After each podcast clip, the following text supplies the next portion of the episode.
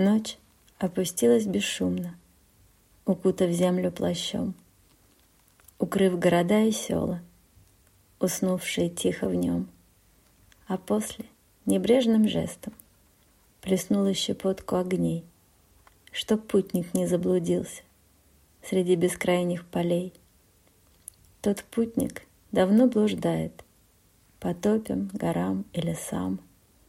Он ищет, чего сам не знает, плутая по яве и снам. Дорога петляет и кружит, он счет потерял годам, но продолжает упорно стремиться навстречу мечтам. Он верит, что путь завершится, и финиш раскроет секрет.